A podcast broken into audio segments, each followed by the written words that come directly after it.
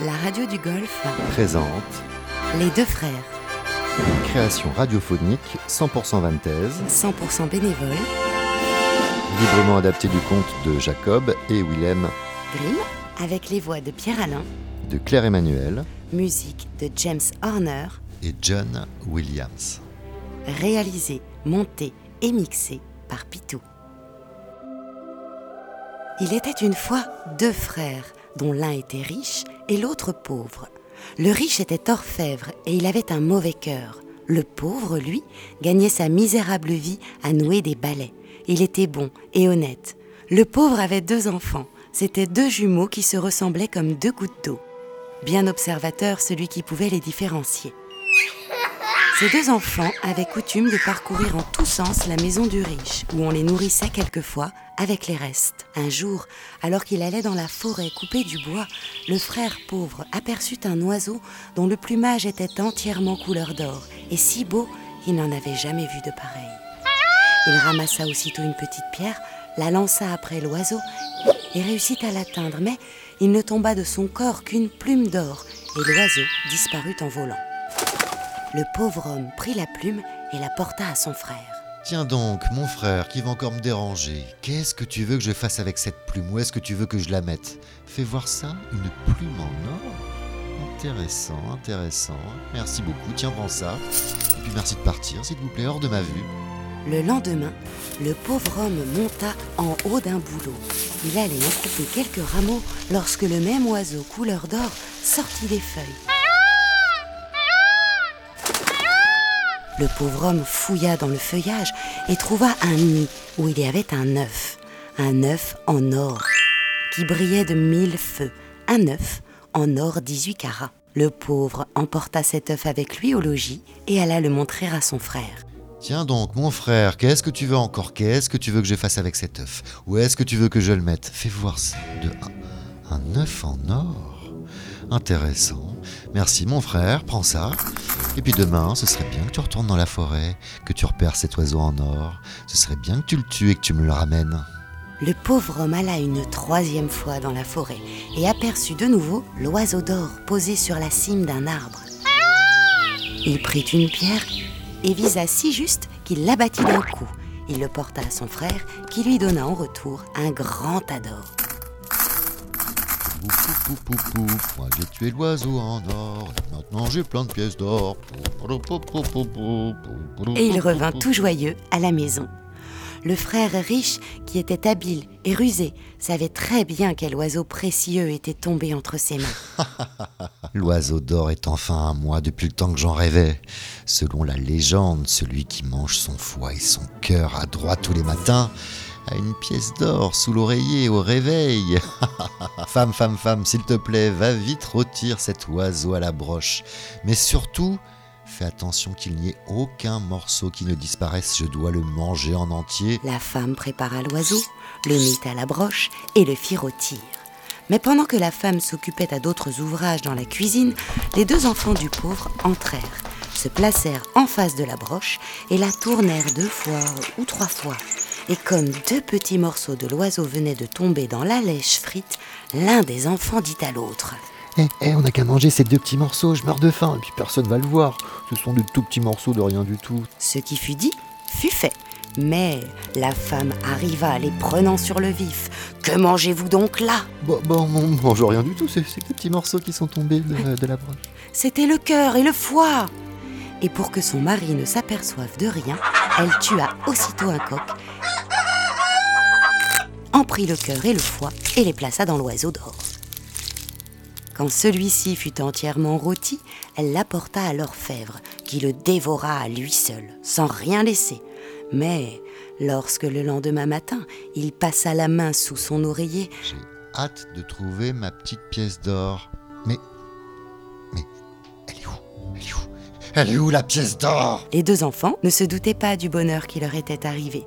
Le matin suivant, quand ils se levèrent, quelque chose tomba à terre avec un bruit clair et, Quand ils le ramassèrent, ils virent que c'étaient deux pièces d'or. Ils les portèrent à leur père, qui fut au comble de la surprise. Oh, c'est fou, c'est fou les enfants, les enfants. c'est fou, c'est fou, c'est un miracle, des pièces d'or sous l'oreiller, c'est un miracle. Le même prodige s'étant encore renouvelé le matin suivant et les autres jours, le père des jumeaux alla trouver son frère et lui raconta la singulière histoire. C'est complètement fou mon frère, tous les matins, au réveil, sous l'oreiller des jumeaux, il n'y a pas une, mais il y a deux pièces d'or. Alors je vais te dire quelque chose, mon frère. Écoute bien. Tes enfants sont possédés par le diable. Écoute bien ce que je vais te dire. Tu ne vas pas accepter cet or. Non, non, non, non, tu vas pas garder les pièces. Elles sont maudites. Ce que tu vas faire, c'est que tu vas prendre tes enfants, les jumeaux, au fond de la forêt, et puis tu vas les laisser. Et puis ils vont mourir. Et puis c'est comme ça parce que je te le dis. Ces paroles consternèrent le pauvre père, qui n'eut pas d'autre choix que d'emmener les deux jumeaux au milieu de la forêt, Chouette, chouette, on va faire une balade en pleine nuit avec papa dans la forêt. Chouette. où il les abandonna, hélas, avec un profond désespoir. Les deux malheureux enfants se mirent à parcourir en tous sens la forêt, Pourquoi il est parti, papa? Cherchant à retrouver le chemin de la maison Et paternelle. pourquoi il fait froid? Pourquoi il fait noir? Quand est-ce qu'on rentre à la maison? Mais au lieu de le trouver, ils s'égarèrent de plus en plus. Ils rencontrèrent enfin un chasseur. Bah alors, les enfants, c'est pas un endroit pour vous, ça, la forêt? Qu'est-ce que vous faites ici? À qui vous appartenez? Euh, bah, nous sommes les fils euh, du pauvre faiseur de balai. Et ils lui racontèrent que leur père les avait abandonnés parce que tous les matins, une pièce d'or se trouvait sous leur oreiller. Le chasseur était un brave homme, et comme ses enfants lui plurent et qu'il n'en avait pas lui-même, il les emmena chez lui. Écoutez, à partir de ce soir, je serai votre papa, vous serez mes enfants, je vais vous apprendre à chasser, je vais vous éduquer, et puis euh, je vais m'occuper de vous jusqu'à ce que vous soyez des adultes. Ils apprirent auprès de lui l'art de la chasse, et le brave homme mit en réserve les pièces d'or qui se trouvaient chaque matin sous la tête des jumeaux, pour les leur rendre plus tard, lorsqu'ils en auraient besoin. Quand ils furent devenus grands, leur père nourricier les emmena un jour avec lui dans la forêt. Aujourd'hui, les enfants, on va voir ce que vous avez dans le ventre. Je veux voir si vous êtes en état de vous passer de moi et si vous êtes capable de devenir chasseur. Ils allèrent donc avec lui se poster à l'affût. Là, ils attendirent longtemps et le gibier ne se montra pas. À la fin pourtant, le chasseur, levant les yeux, aperçut une troupe d'oies sauvages qui, dans leur vol, décrivaient un triangle. Vas-y, vas-y, regarde là-bas, regarde là-bas, là. Dirige ton coup sur une des oies de ce côté-ci. Le jeune homme obéit et tira juste. Bientôt après, apparut une seconde troupe d'oies. En plein vol, le chasseur dit à ce second élève de viser une des oies de tel côté, ce que fit ce dernier, avec autant de succès que son frère. Bravo, bravo, bravo, je suis vraiment fier de vous, je suis tout ému, vous pouvez maintenant vous passer de moi, vous êtes des grands, vous êtes de vrais chasseurs. Là-dessus, les deux frères s'enfoncèrent ensemble dans la forêt, se concertèrent et formèrent un projet. Et le soir, lorsqu'ils prirent place au souper, Père, père, on a quelque chose à vous dire. Maintenant qu'on est de vrais chasseurs, eh bien on a besoin de parcourir le monde, d'aller explorer la Terre, d'aller découvrir de nouvelles personnes. Et donc si vous nous le permettez, eh bien nous allons prendre congé de vous et nous allons partir demain à l'aventure. Ah mes enfants, si vous savez comme je suis content, c'est comme ça que je voulais que vous soyez. cela dit, ils soupèrent joyeusement. Quand le jour fixé pour le départ fut arrivé, le père nourricier leur donna à chacun un fusil et un chien, en leur permettant de prendre sur leurs épargnes autant de pièces d'or qu'ils voulurent. Puis, il les accompagna un bout de chemin, et lorsqu'ils furent sur le point de se quitter, il leur fit encore cadeau d'un couteau poli. Peut-être qu'un jour pendant votre voyage, vous allez devoir vous séparer. Alors vous allez prendre ça avec vous. C'est un couteau. C'est un couteau magique. Si vous plantez le couteau dans l'arbre, eh bien vous saurez si votre frère est vivant ou pas. Car quand le premier retournera au couteau, il y aura deux possibilités. Soit la lame sera normale et le frère est vivant, soit la lame sera toute rouillée. Et à ce moment-là, ça voudra dire malheureusement que l'autre est décédé. Les deux frères partirent et arrivèrent bientôt dans une forêt, dans une forêt si profonde qu'il leur était impossible de la traverser en un jour. Ils y passèrent donc la nuit et se nourrirent des provisions qui se trouvaient dans leur carnassière. Le jour suivant, ils eurent beau marcher sans relâche, ils ne purent pas encore atteindre l'extrémité de la forêt. Oh, je sais pas pour toi, mais moi j'ai faim. Bon, bah je crois qu'on n'a plus trop le choix. Il va falloir qu'on sorte les fusils et qu'on parte à la chasse. En conséquence, ils armèrent leurs fusils et se mirent à regarder autour d'eux. Un vieux lièvre ne tarda pas à paraître. Ils le mirent en joue, mais le lièvre Bon, ça sort, bon, ça sort. laisse-moi la vie. En récompense, je te donnerai deux petits. Cela dit, il sauta dans les broussailles et apporta deux petits lièvres.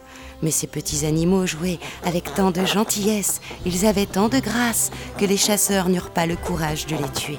Ils les gardèrent donc et les petits lièvres marchaient derrière eux. Bientôt après, survint un renard. Ils se préparaient à le tirer, mais le renard leur cria bon chasseur, bon chasseur, laissez-moi la vie. En récompense, je vous donnerai deux petits. En effet, il ne tarda pas à leur apporter deux petits renards que cette fois encore, les chasseurs n'eurent pas le courage de tuer. Ils les donnèrent pour compagnons aux petits lièvres qui se mirent à suivre ces derniers. Peu de temps après, se présenta un loup qui lui aussi allait recevoir une balle.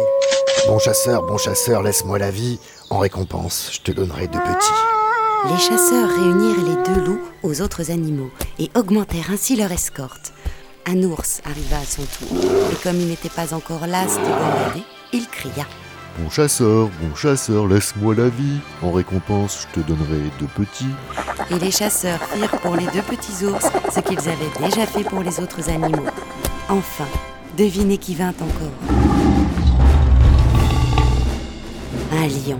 L'un des chasseurs le mit en joue, mais le lion cria aussitôt Bon chasseur, bon chasseur, laisse-moi la vie. En récompense, je te donnerai deux petits. Nos chasseurs avaient donc maintenant deux lions, deux ours, deux loups, deux renards et deux lièvres qui les suivaient et qui étaient prêts à les servir. Ils circulèrent ainsi quelque temps, mais sans trouver un service où ils pussent entrer ensemble. Frère, c'est quand même compliqué de trouver à manger. Je crois qu'on n'a pas vraiment d'autre choix que de nous séparer. Adieu, mon frère. Après s'être partagés les animaux de manière à avoir chacun un lion,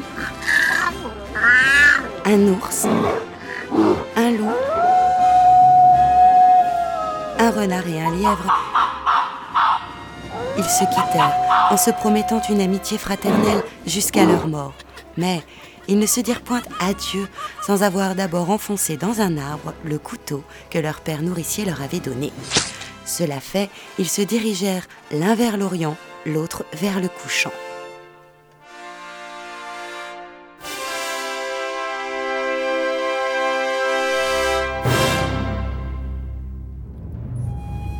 Or, l'aîné des deux frères arriva bientôt dans une ville qui était toute couverte de crêpes noires.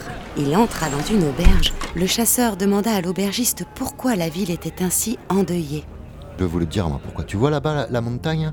En haut de la montagne, il y a un, un dragon, un dragon maléfique, terrifiant, avec sept têtes, avec de grosses griffes. Et chaque année, il débarque sur le village et il veut qu'on lui donne une jeune femme innocente, une jeune femme vierge. Mais il n'y a plus de jeune femme vierge dans le village, à part la fille du roi. La fille du roi, elle va demain monter en haut de la montagne et le dragon va devoir la tuer. Et pourquoi on ne le tue pas le dragon? Eh bien, il y a bien des cavaliers qui ont voulu le tuer le dragon, mais à chaque fois, à chaque fois, le dragon il mange tout le monde. C'est pour ça que le roi il a promis la main de sa fille à celui qui tuerait le dragon, mais il n'y a pas de chevalier ici. Le chasseur n'ajouta pas un mot, mais le lendemain matin, accompagné de ses animaux, il gravit la montagne du dragon. Il y avait au sommet une petite église, et sur l'autel se trouvaient trois gobelets remplis, et au-dessous d'eux, cette inscription. Celui qui videra ses gobelets deviendra l'homme le plus fort de la terre et pourra porter l'épée qui est enterrée devant le seuil de la porte. Le chasseur ne voulut point boire. Il sortit de l'église et chercha l'épée dans la terre, mais il n'eut point la force de la soulever. Allez, l'épée, sors de là, sors de là, c'est pour sauver la princesse et on va se marier ensemble. Vas-y, sors de là, maudite épée. Il revint sur ses pas, vida les gobelets et se sentit aussitôt assez fort pour saisir l'épée qui sortit de la terre dès lors très facilement. Attention, dragon, j'arrive et je vais libérer la princesse. Quand vint l'heure où la jeune fille devait être livrée au dragon, le roi, le maréchal et les courtisans l'accompagnèrent jusqu'à la sortie de la ville. C'est tellement triste, ma fille, innocente et vierge, qui va se sacrifier pour sauver le peuple. Adieu, ma fille, adieu. Je dois y aller. Il y va du salut de toute la ville. Mon sacrifice ne sera pas vain. Le roi et les courtisans retournèrent au palais, en proie à une grande douleur. Mais le maréchal dut rester là pour assister de loin à cet horrible spectacle. Oh, ça va carnage, elle va se faire manger, la princesse, ça va être un barbecue. Cependant, lorsque la princesse fut arrivée en haut de la montagne, elle trouva non pas le dragon, mais le jeune chasseur N'ayez crainte, princesse. Je suis venu ici pour vous sauver, j'ai pris l'épée à l'église et je vais me débarrasser du dragon. Et la conduisit dans l'église où il l'enferma. À peine cela était-il fait que le dragon aux sept têtes arriva en poussant d'affreux hurlements. Qu'est-ce que tu viens faire sur la montagne, toi? Je viens combattre contre toi. Tu sais qu'il y a plein de chevaliers qui sont venus. Ils ont tous perdu la vie en me combattant. Ainsi, tu seras ma prochaine victime. Et en disant ces mots, ces sept gueules lancèrent des flammes. Ces flammes devaient allumer l'herbe sèche et le chasseur aurait été suffoqué par le feu et la fumée. Mais ces animaux accoururent et éteignirent le feu sous leurs pattes. Alors le dragon s'élança contre le chasseur qui, brandissant son épée, fit siffler l'air et abattit trois têtes du monstre. Cette blessure rendit le dragon furieux. Il se dressa de toute sa hauteur, vomit des flots de flammes contre le chasseur et voulut se précipiter sur lui. Mais celui-ci fit de nouveau jouer son épée et lui coupa encore trois têtes. Le monstre était à bout de ses forces. Il tomba en faisant mine encore de vouloir s'élancer sur le chasseur, mais le jeune homme, concentrant tout ce qui lui restait de force dans un dernier coup, lui coupa la queue, et comme il était désormais trop fatigué pour continuer le combat, il appela à lui ses bêtes, qui achevèrent de mettre le dragon en pièces. La lutte terminée, le chasseur ouvrit la porte de l'église et il trouva la princesse étendue par terre car elle s'était évanouie d'inquiétude et d'effroi pendant le combat. Le jeune homme la porta au grand air, et quand elle eut repris ses esprits et rouvert les yeux, il lui montra le dragon en lambeaux. Regardez, princesse, ce que j'ai fait pour vous avec mes animaux. J'ai tué le dragon pour vous sauver. Maintenant, tu vas devenir mon époux, car mon père m'a promise à celui qui tuerait le dragon. Cela dit, elle détacha de son cou son collier de corail et le partagea entre les animaux, et le lion reçut pour sa part le fermoir d'or. Quant à son mouchoir, où son nom était brodé, elle en fit cadeau au chasseur, qui s'éloigna un moment, coupa les langues des sept têtes du dragon, les roula dans le mouchoir et les mit soigneusement dans sa poche. Cela fait, comme les flammes et le combat l'avaient excessivement fatigué, il dit à la jeune fille Princesse, ce combat m'a vraiment fatigué. Qu'est-ce que vous diriez si on allait faire une petite sieste ensemble, histoire de faire connaissance? La princesse y consentit. Ils s'étendirent sur l'herbe, et le chasseur dit au lion. Lion, tu vas veiller à ce que personne ne nous surprenne pendant notre sommeil. Et ils s'endormirent. Le lion se plaça près d'eux pour faire sentinelle, mais lui aussi était fatigué du combat, de sorte qu'il appela l'ours. Place-toi près de moi, j'ai besoin de faire un petit somme. Et si quelque chose arrive, ours, aie soin de m'éveiller. L'ours se plaça donc près de lui, mais lui aussi était fatigué. Il appela le loup. Loup, loup, place-toi près de moi, j'ai besoin de faire un petit somme et si quelque chose arrive, loup, aie soin de m'éveiller. Le loup se plaça donc près de lui, mais lui aussi était fatigué. Il appela le renard. Renard, renard, place-toi près de moi. J'ai besoin de faire un petit somme et si quelque chose arrive, renard, aie soin de m'éveiller. Le renard se plaça donc près de lui, mais lui aussi était fatigué. Il appela le lièvre. Place-toi près de moi. J'ai besoin de faire un petit somme. Et si quelque chose arrive, aie soin de m'éveiller. C'est toujours sur moi que ça tombe. Le lièvre se plaça donc près de lui. Mais le pauvre lièvre aussi était fatigué. Il n'avait personne qu'il pût charger de faire sentinelle, et il s'endormit. Ainsi dormaient donc la princesse, le chasseur, le lion, l'ours, le loup, le renard et le lièvre. Et tous dormaient d'un profond sommeil. Cependant, le maréchal, qui avait été chargé de regarder tout de loin, n'ayant point vu le dragon s'enfuir avec la jeune fille, et remarquant que tout était tranquille sur la montagne, s'enhardit et se mit à la gravir. Ah oui, ça c'est vrai, hein. j'aurais pu la sauver la princesse, hein. ça c'est sûr qu'un j'aurais pu aller battre le dragon, hein. mais non, sûrement pas, je suis pas fou. Quand il fut arrivé au sommet, il aperçut le monstre dont les membres éparses gisaient à terre, et non loin de là, la princesse et le chasseur avec ses bêtes, tous plongeaient dans un sommeil profond. Et comme il était méchant et cruel, il prit son épée, coupa la tête du chasseur, saisit la jeune fille dans ses bras et la porta au bas de la montagne. Arrivée au pied, celle-ci s'éveilla. Où suis-je? Et que s'est-il passé? Et mon chasseur Mon beau chasseur Maréchal Maintenant tu es en mon pouvoir, princesse. Depuis le temps que je rêvais de toi, il faut que tu dises à ton père que c'est moi qui ai tué le dragon. Je ne le puis, car c'est un chasseur qui l'a fait, avec le secours de ses bêtes.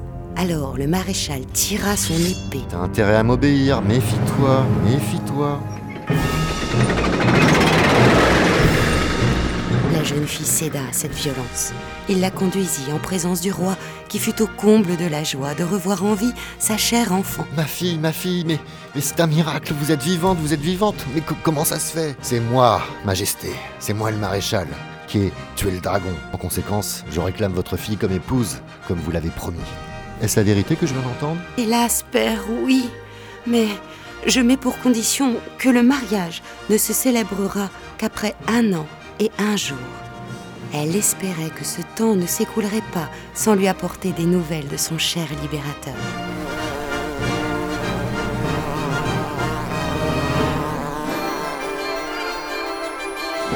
Cependant, sur la montagne, les animaux continuaient de dormir auprès de leur maître mort.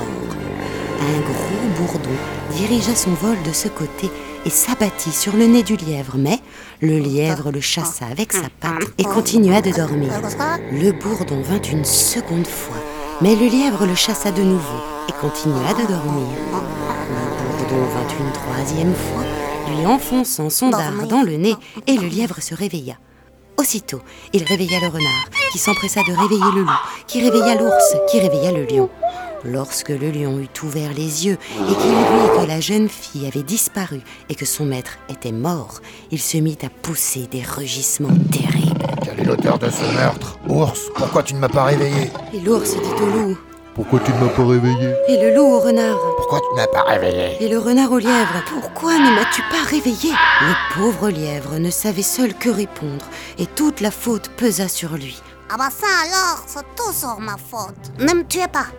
Je, je promets de rendre la vie à notre maître. Euh, Je connais une montagne sur laquelle croît une racine. Quiconque a cette racine dans la bouche est guéri aussitôt de toutes les maladies et de toutes les blessures. Oh, il va me falloir des mois pour revenir de cette périlleuse mission. Tais-toi, lapin, je veux que tu sois revenu dans 24 heures. Oh, Et 24 heures après, il était de retour avec la racine.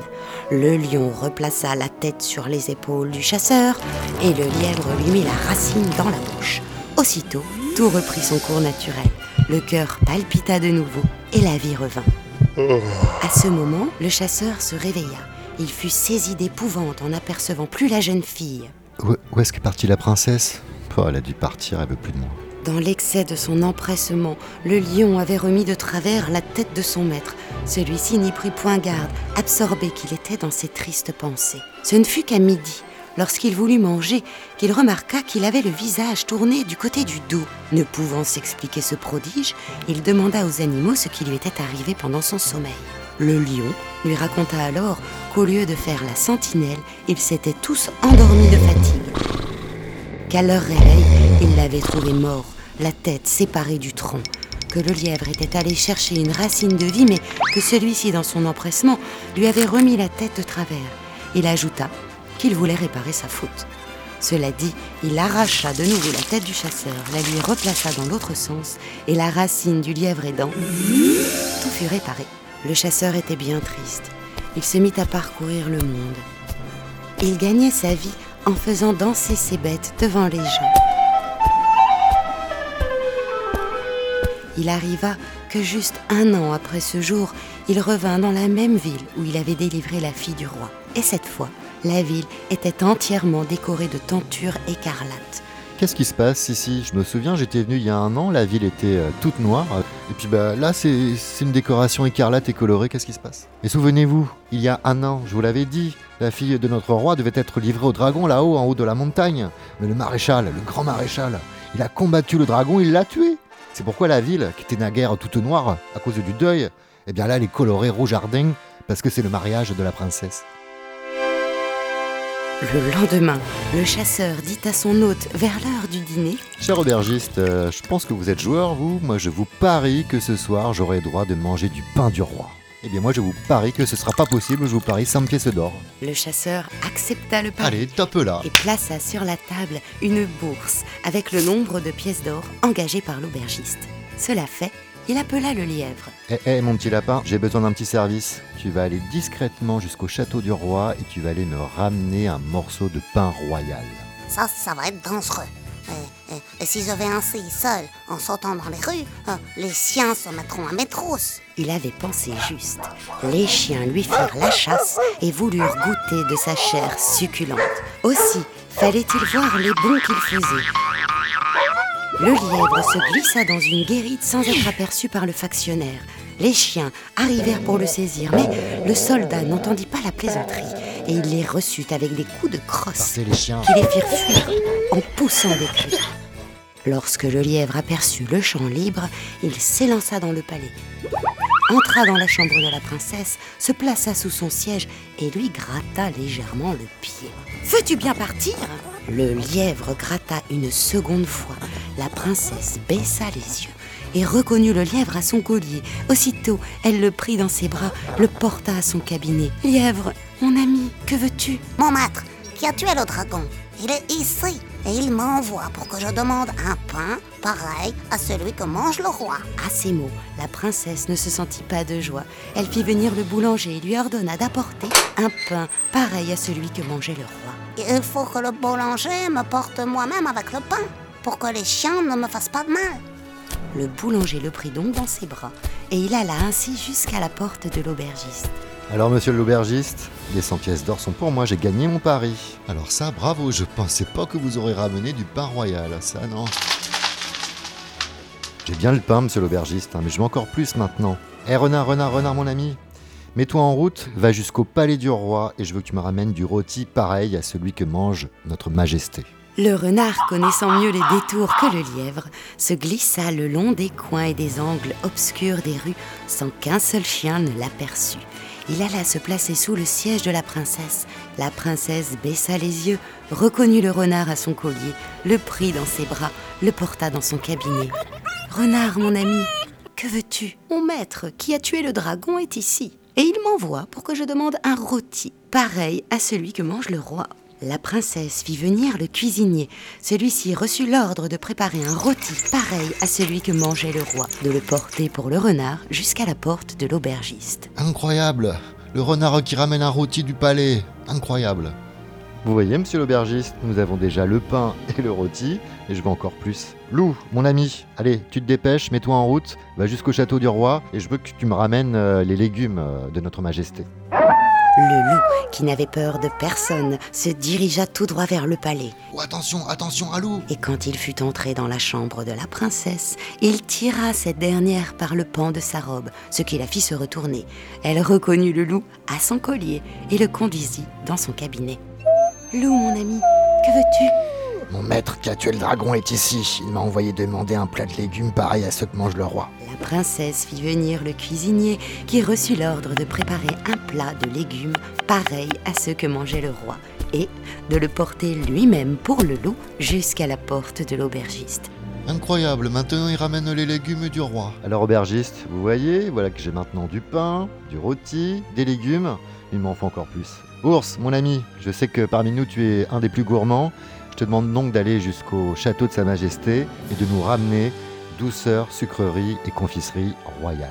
L'ours se mit en route vers le palais et chacun s'enfuit à son approche. Et quand il arriva près du fonctionnaire, celui-ci présenta le bout de son fusil et ne voulut point le laisser pénétrer dans le palais du roi. Mais l'ours se dressa sur ses pattes de derrière et distribua à droite et à gauche quelques bons soufflets qui firent trébucher tout le poste. Après cet exploit, il continua son chemin, entra dans la chambre de la princesse, se plaça derrière elle et grogna légèrement. La princesse se retourna. Ours, mon ami, que veux-tu? Mon maître qui a tué le dragon est ici dans le village, à l'auberge. Je suis chargé de demander des sucreries semblables à celles de notre majesté.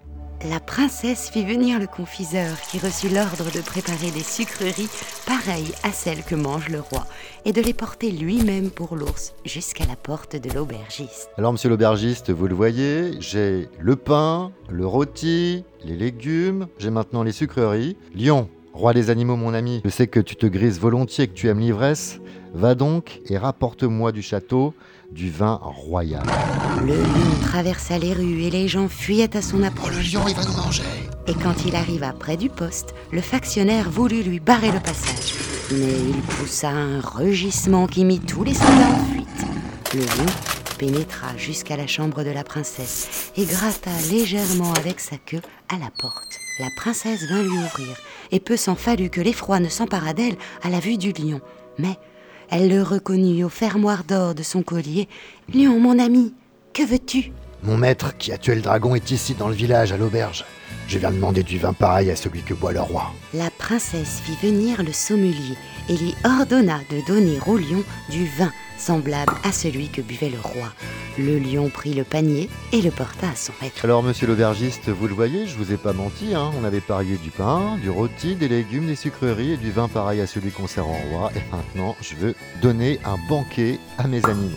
Et il se mit à table, but et mangea, et donna aussi une bonne part de tout cela au lièvre, au renard, au loup, à l'ours et au lion. Car la certitude qu'il venait d'acquérir que la princesse l'aimait toujours lui donnait une humeur charmante. Quand le repas fut terminé, il dit à l'hôte Allez, trêve de plaisanterie. Maintenant que j'ai mangé et bu comme boit et mange le roi, eh bien, je vais aller à la cour royale demander la fille du roi. Comment cela pourrait-il être possible puisque la princesse a déjà un fiancé, le maréchal? En plus, la noce, elle a lieu aujourd'hui. Le chasseur tira de sa poche le mouchoir que la princesse lui avait donné sur la montagne du dragon et où il avait roulé les sept langues du monstre. Ce que j'ai là m'aidera. L'aubergiste examina le mouchoir. Bah écoutez, hein, moi je vous ai cru pour l'histoire du ping, pour l'histoire de la viande, des sucreries et tutti quanti, euh, mais là je ne peux pas y croire. Euh, Je parie volontiers euh, toute ma maison et toute ma fortune que vous ne pourrez pas vous marier avec la princesse puisqu'elle est fiancée avec le maréchal. Le chasseur tira de sa poche une bourse où se trouvaient mille pièces d'or. Il les plaça sur la table. Eh bien, on verra bien qui rira le dernier. Lorsque le roi revit sa fille au dîner, il lui dit Il y avait pas mal de passages aujourd'hui dans les couloirs, chère fille. Qu'est-ce que vous voulez, toutes ces bêtes là qui sont venues frapper à votre porte et à votre cabinet? Je ne puis le dire, mais dépêchez quelqu'un et, et faites chercher le maître de ces animaux. Si vous faites cela, vous ferez bien. Le roi envoya un de ses gens à l'auberge avec mission d'inviter l'étranger. Le serviteur du roi arriva juste au moment où le chasseur venait de parier avec l'aubergiste. Alors, monsieur l'aubergiste, vous voyez bien Voilà que le roi m'envoie un ambassadeur afin de m'inviter. Le chasseur se rendit auprès du roi.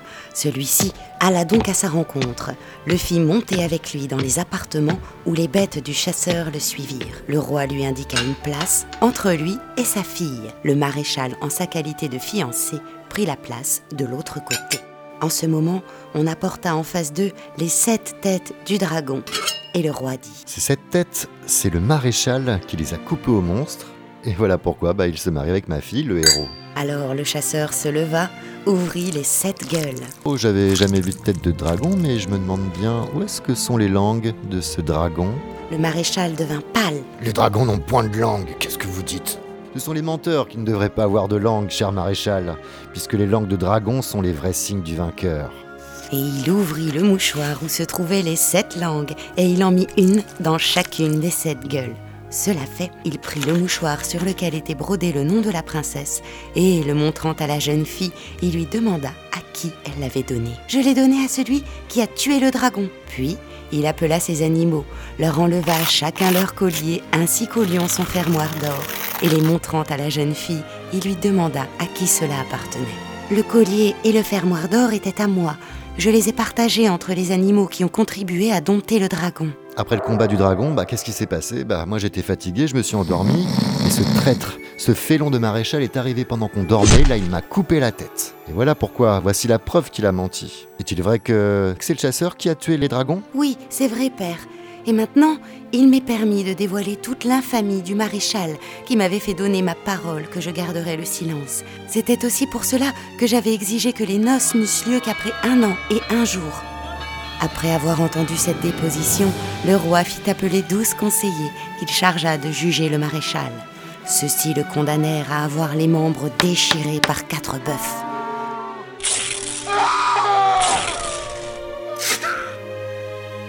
Ainsi fut puni le maréchal. Ensuite, le roi donna sa fille au chasseur, qui fut de plus reconnu dans tout le pays pour son héritier. Le jeune roi et la jeune reine vécurent désormais heureux et contents. Le jeune roi allait souvent à la chasse qu'il aimait et ses animaux devaient l'accompagner. Or, il y avait à peu de distance de là une forêt qui, d'après le bruit général, n'était pas sûre. Celui, disait-on, qui s'y risquait une fois, n'en revenait pas facilement. Depuis longtemps, le jeune prince nourrissait un grand désir d'aller y chasser, et il ne laissa pas de repos au vieux roi qui lui en donna la permission. Il sortit donc un jour avec une nombreuse escorte, et quand il fut arrivé près de la forêt, il aperçut à travers les arbres une biche blanche comme de la neige. Restez là, cher compagnon, je vais aller dans la forêt, je veux aller attraper la biche et il s'enfonça sur sa trace dans la forêt où ses animaux seuls l'escortèrent. Ces gens l'attendirent jusqu'au soir, mais comme il ne revenait pas, ils retournèrent au palais et dirent à la jeune princesse Princesse, princesse, princesse, votre époux le prince, il s'est aventuré dans la forêt enchantée, vous savez, la forêt là, qui est pas sûre du tout. Il était à la poursuite d'une biche blanche, il n'est point revenu. À ces mots, la princesse fut saisie d'une grande inquiétude. Quant au prince, il n'avait pas cessé de poursuivre la belle bête sans jamais pouvoir l'atteindre. À la fin, il s'aperçut qu'il s'était égaré bien avant dans la forêt. Il sonna du corps, mais il ne reçut aucune réponse, car ces gens ne pouvaient l'entendre. Et comme la nuit tombait, il vit bientôt qu'il ne pourrait revenir ce jour-là au palais.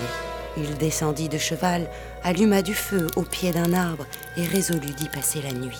Comme il était assis à côté du feu et que ses animaux s'étaient étendus autour de lui, il crut entendre les sons d'une voix humaine et regarda autour de lui. Mais il ne put rien apercevoir. Bientôt après, il lui sembla entendre comme une toux qui venait d'en haut. Il leva la tête et aperçut une vieille femme assise sur l'arbre et qui se plaignait en criant. J'ai froid. Descends ma vieille, descends et viens te chauffer puisque t'as froid, le feu là juste ici au pied de l'arbre. Oh non, car tes animaux me mordraient. Quoi mes animaux, ils sont gentils comme tout, ils te feront rien vieille mère. Allez descends, descends. Or, cette vieille était une sorcière. Je vais te jeter une verge du haut de cet arbre. Si tu leur en donnes un coup sur le dos, ils ne me feront pas de mal. Elle lui jeta donc une verge et il en frappa ses animaux. À peine l'eut-il fait qu'ils furent métamorphosés en pierre. Et quand la sorcière vit qu'elle n'avait plus rien à craindre des animaux, elle se laissa couler au bas de l'arbre et le toucha lui aussi avec une verge. Et lui aussi fut métamorphosé en pierre. Cela fait, la vieille se mit à rire et elle le cacha ainsi que les animaux dans une caverne où se trouvaient déjà beaucoup de pierres pareilles.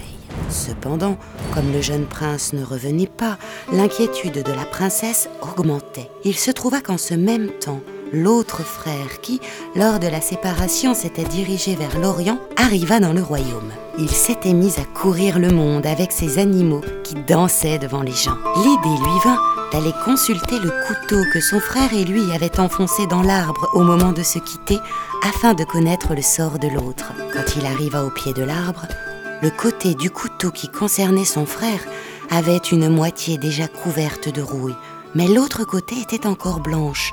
L'inquiétude s'empara de lui. Il faut vraiment qu'il y ait un grand malheur là qui menace la vie de mon frère. Mais peut-être que je peux le sauver, car la moitié du couteau est encore blanche. Cela dit, il se dirigea avec ses animaux vers le couchant.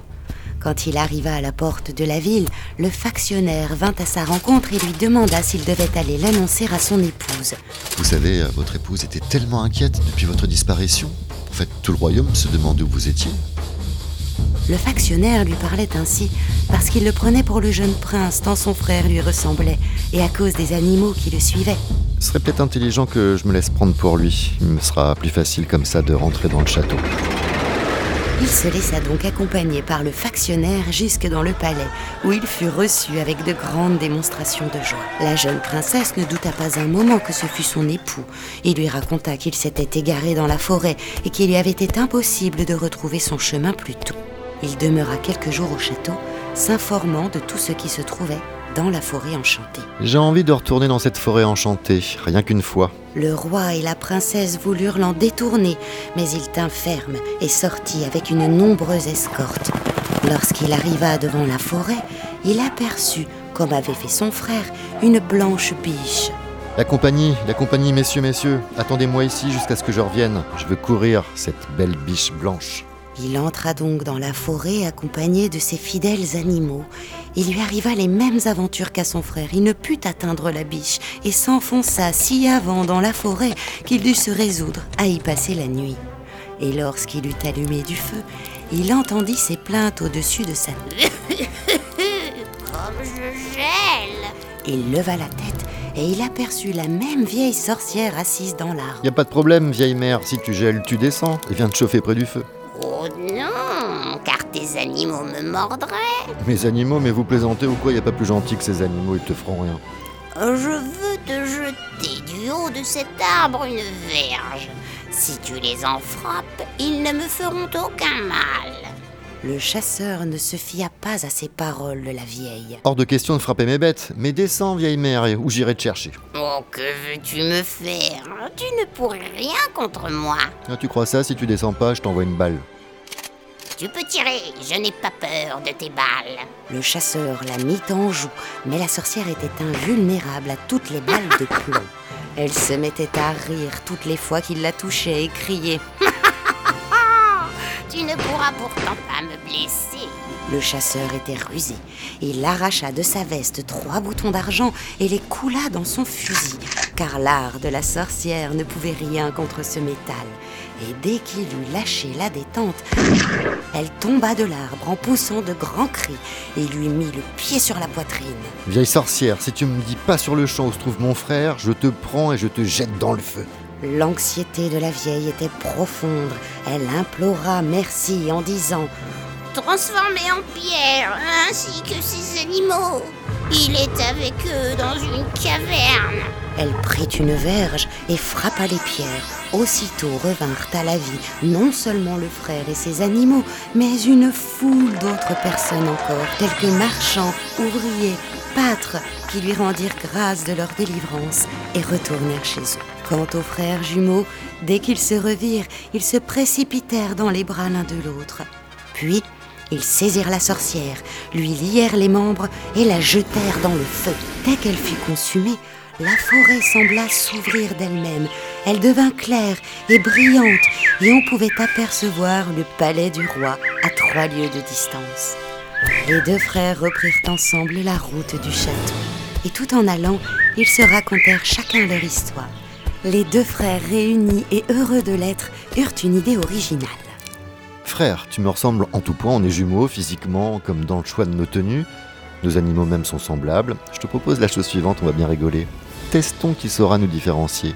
Entrons dans la ville par les deux portes opposées et arrivons de deux côtés différents en même temps face au roi. Il va rien comprendre. Ils se séparèrent donc, curieux des effets que produirait leur inventive astuce. Lorsque les factionnaires annoncèrent simultanément l'arrivée du prince, le roi n'en revint pas.